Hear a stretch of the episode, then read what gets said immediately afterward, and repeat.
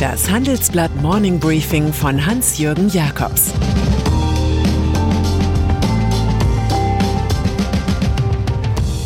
Guten Morgen allerseits. Heute ist Donnerstag, der 15. Oktober. Und das sind unsere Themen. Corona-Wahrheit über Merkel. Frankreich schließt ab. Aus Shenzhen wird Hongkong.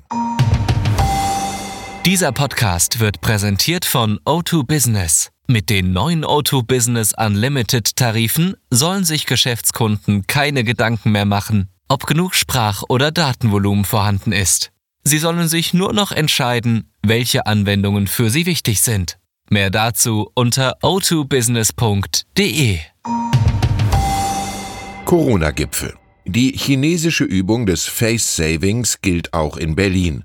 So musste Angela Merkel gestern Abend eine zufriedene Miene zu den aktuellen Corona-Beschlüssen aufsetzen. Und das, obwohl sie intern ihrer Wut freien Lauf gelassen hatte. Die Ansagen sind nicht hart genug, um das Unheil abzuwenden. Das Unheil deutet sich mit täglich mehr als 5000 Neuinfektionen und 43 Todesfällen an. Merkel ist im Alarmmodus, es reicht einfach nicht, was wir hier machen. Die Grundstimmung ist, dass sich jeder ein kleines Schlupfloch sucht, wetterte die Kanzlerin. Nach mehr als acht Stunden Talk sahen sich Merkel und 16 Ministerpräsidenten lediglich in der Lage, eine Empfehlung auszusprechen für eine Sperrstunde und Alkoholstopp in der Gastronomie ab 23 Uhr. Das Ganze bei 50 Neuinfektionen je 100.000 Einwohner. Und die Hotspots im Land erhielten drei Ansagen. Verstärkte Maskenpflichten, Feiern auf zehn Teilnehmer beschränkt sowie Veranstaltungen mit maximal 100 Teilnehmern. Merkel wiederholte, was sie schon im März gesagt hat, dass es ernst sei. Nicht alle nehmen es so ernst wie sie. Richtlinienkompetenz. Diese Krise der zweiten Corona-Welle ist auch ein Führungstest. Manche lesen sogar im Grundgesetz nach, was eigentlich Richtlinienkompetenz bedeutet. Der Bundeskanzler bestimmt die Richtlinien der Politik und trägt dafür die Verantwortung, heißt es dort. Die irritierten Bürger will Charité-Virologe Christian Drosten stärker in die Pflicht nehmen. Ein Corona-Kontakttagebuch sei Pflicht, sagt er. Das Gesundheitsamt muss zurückblicken. War der Patient in einem Großraumbüro tätig, feierte er mit Verwandten, während er schon infektiös war, also etwa seit Tag zwei vor Symptombeginn? Frankreich. Präsident Emmanuel Macron verkündete gestern Abend Ausgangssperren für Paris und acht weitere Großstädte. Hier ist der Gesundheitsnotstand ausgerufen. Danach dürfen die Bürger von Samstag an zwischen 21 Uhr und 6 Uhr das Haus nicht mehr verlassen. Wer keinen triftigen Grund dafür hat, muss 135 Euro Strafe zahlen. Wenn Macron sagt, wir haben die Kontrolle nicht verloren, befürchtet er genau das, Kontrollverlust. Bei zuletzt erneut fast 23.000 Neuinfektionen am Tag ist diese Angst verständlich.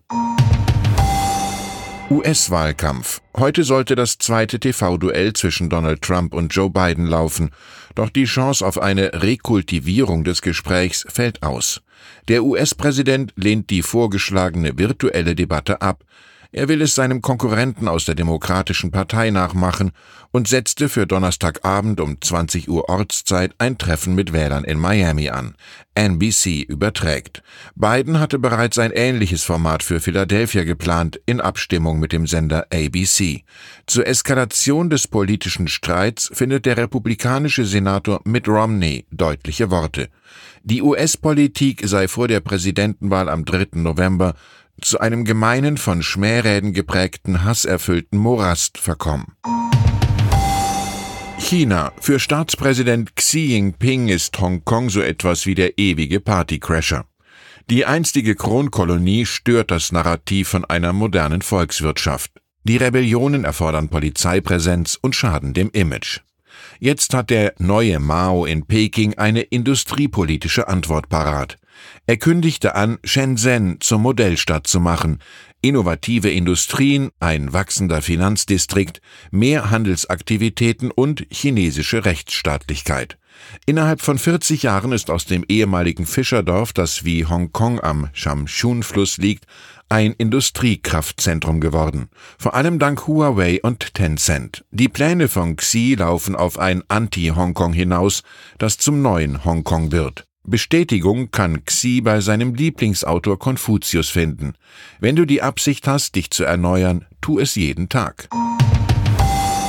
Pharmaindustrie. Für zwei deutsche Chemieriesen endet das Jahr 2020 mit hässlichen Spuren in der Bilanz. Da ist Bayer aus Leverkusen, gebeutelt von Glyphosatprozessen nach dem Monsanto-Kauf und kurz vor einem zweistelligen Milliardenverlust. BASF aus Ludwigshafen wiederum leidet unter Überkapazitäten und erwartet das schlechteste Ergebnis seit zwei Jahrzehnten. Schlimmer noch, BASF ist mit einer Marktkapitalisierung von 50 Milliarden, Bayer mit insgesamt 44 Milliarden klar weniger wert als die Merck KGA, die 56,5 Milliarden erreicht. Damit sind die Darmstädter erstmals das wertvollste deutsche Chemie- und Pharmaunternehmen. Ein bemerkenswerter Favoritenwechsel kommentiert unser Experte Siegfried Hofmann. Mit Spezialchemie, besseren Zukäufen und einer effizienteren Forschung hat Merck die anderen abgehängt, was auch ein Lehrstück ist. Private Equity Finanzinvestoren können für rund 1,5 Billionen Euro Zukäufe abschließen, referiert unsere Titelstory. Private Equity meldet sich nach einer Corona-Zwangspause zurück. Wir beobachten nun wieder steigende Aktivität, die sich im vierten Quartal fortsetzen sollte, sagt Jochen Butz, Geschäftsführer von HQ Trust, dem Vermögensverwalter der Harald Quandt Gruppe. Kürzlich erst hatte Advent mit dem Kauf des Logistikers Hermes von der Otto Group den Anfang gemacht. Als nächstes zeichnet sich ein Deal mit der noch Siemens Getriebetochter Flender ab, um die vier Private Equity Häuser buhlen. Und dann dürften beispielsweise Lufthansa Technik und der Fahrradbauer Canyon Bicycles noch folgen. Und dann ist da noch Cecilia Marogna. Die einstige Sicherheitsberaterin des Vatikan wurde in Mailand wegen des Verdachts der Unterschlagung festgenommen. Sie hatte während ihrer Arbeit für den Heiligen Stuhl eng mit dem Kardinal Giovanni Angelo Becciu kooperiert. Der wiederum wurde vor zwei Wochen wegen des Verdachts auf Vetternwirtschaft von Papst Franziskus geschasst. Marogna soll rund eine halbe Million Euro vom Staatssekretariat des Vatikans kassiert haben, über eine Firma, die in der slowenischen Hauptstadt Ljubljana registriert ist.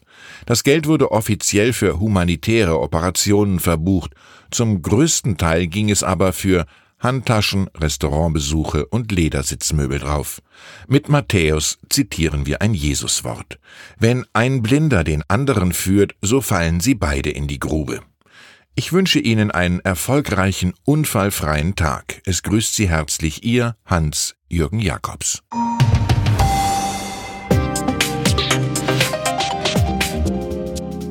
17.30 Uhr sprechen wir bei Handelsblatt Today über alle Themen, die die Finanzwelt bewegen. Ein Lebenswerk zu erhalten und seine Werte an künftige Generationen weiterzugeben, ist ein Herzenswunsch vieler Stifter.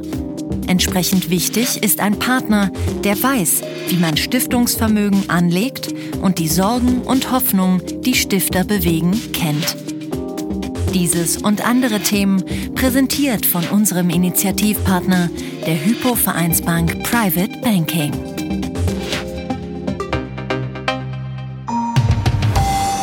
Sie hörten das Handelsblatt Morning Briefing von Hans-Jürgen Jakobs, gesprochen von Peter Hofmann.